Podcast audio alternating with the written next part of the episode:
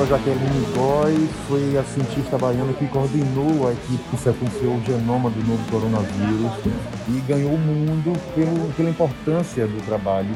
Hoje, homenageada pela Câmara de Salvador, como a senhora avalia é, esse reconhecimento pelo seu trabalho? Inicialmente agradeço, porque realmente é um reconhecimento por um trabalho que vem, vem sendo feito já há um tempo, né? Tem 10, 11 anos agora de carreira. E para mim é importantíssimo ser reconhecida não só é, em Salvador, mas assim, pela, pela população, pelos vereadores, que acabei de saber que foi por unanimidade, eu acho que eu não tinha pegado essa informação, então é, agradeço inclusive aos votos, agradeço a, a vereadora Marta pela, pela indicação, pelo cuidado e pelo, por esse reconhecimento. É importantíssimo a gente que é da casa, né, apesar de todo o reconhecimento no Brasil, ter o reconhecimento na nossa casa na nossa cidade é fundamental. Como a senhora viu, ah, como foi o processo que levou à descoberta, a senhora que coordenou uma equipe e que tem um, um, um aspecto importante no contexto de pandemia que a gente vive hoje? Olha, a gente já trabalha com sequenciamento genético há bastante tempo, né? Tem quatro anos. Eu trabalhava aqui em Salvador, na Fiocruz, e fui fazer o pós-doutorado em São Paulo.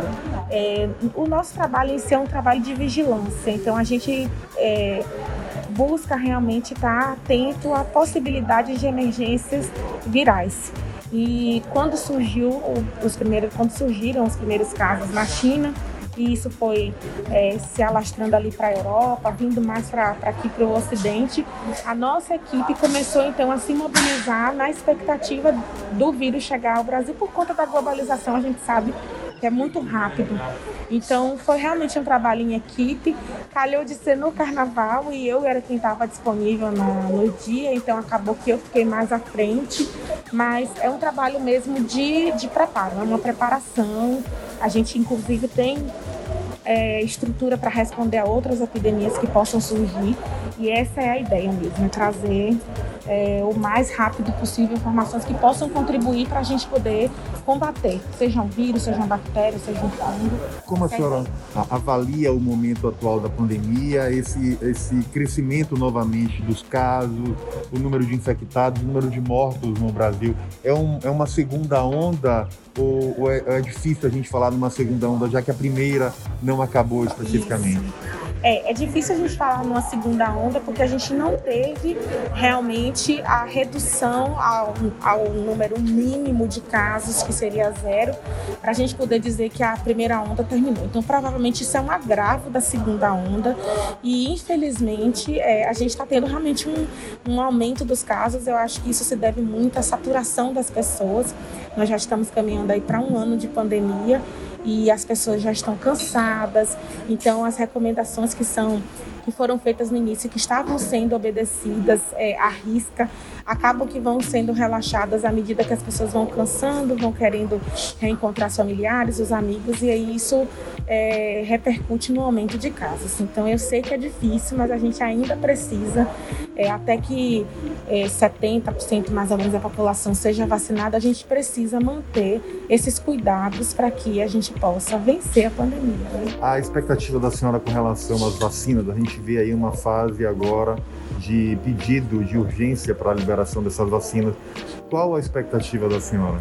Olha, eu acredito que iniciando o processo de vacinação ainda em fevereiro, a gente no final do ano provavelmente já vai ter grande parte da população é, sendo vacinada. É um processo longo, a gente não tem ainda detalhes sobre a logística de distribuição da vacinação pelo Ministério da Saúde, né? não ficou tão claro isso no plano de, de vacinação, mas acredito eu que final do ano a gente já tenha notícias melhores. Não quero ser tão otimista, porque a gente sabe que a partir de agora a gente inclusive luta contra é, o comportamento nosso como população frente a, ao vírus tendo como um, um, obstáculo a mais a vacina. Então a gente tem que tomar muito cuidado, não se descuidar, porque a gente pode ter variantes que sejam resistentes à vacina.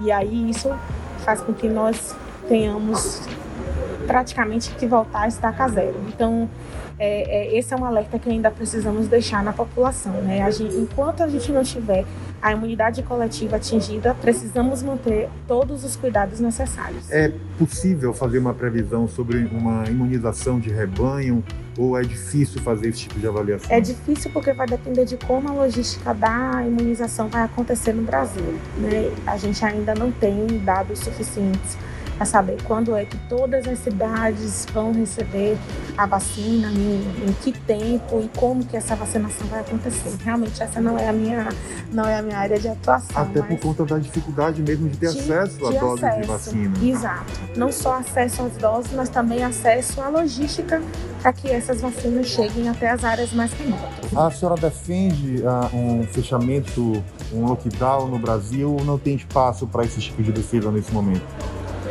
Eu acredito que a gente continua com as mesmas preconizações que foram é, sugeridas no ano passado. E o isolamento ou distanciamento social, de fato, é uma das, das é, medidas que me, melhor reduzem o número de casos.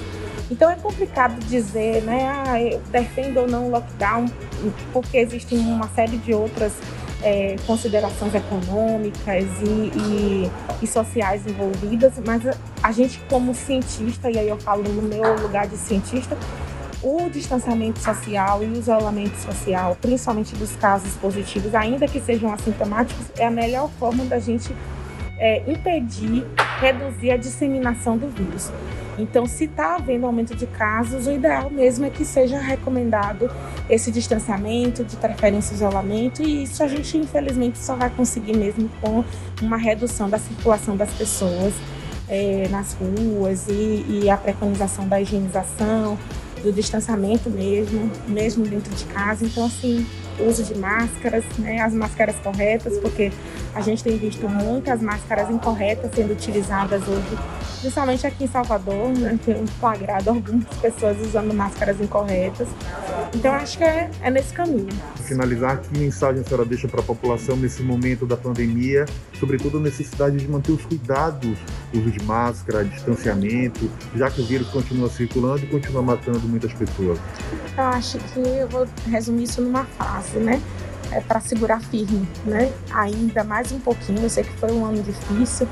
Tava todo mundo na expectativa de 2021 ser uma viradinha de chave, mas a gente ainda precisa manter os cuidados. Então é seguir firme, segurar firme, que 2022 a gente vai com certeza tá melhor, bem melhor do que nós viramos esse 2021. Obrigado, doutora. Siga a gente nas nossas redes sociais e até o próximo podcast.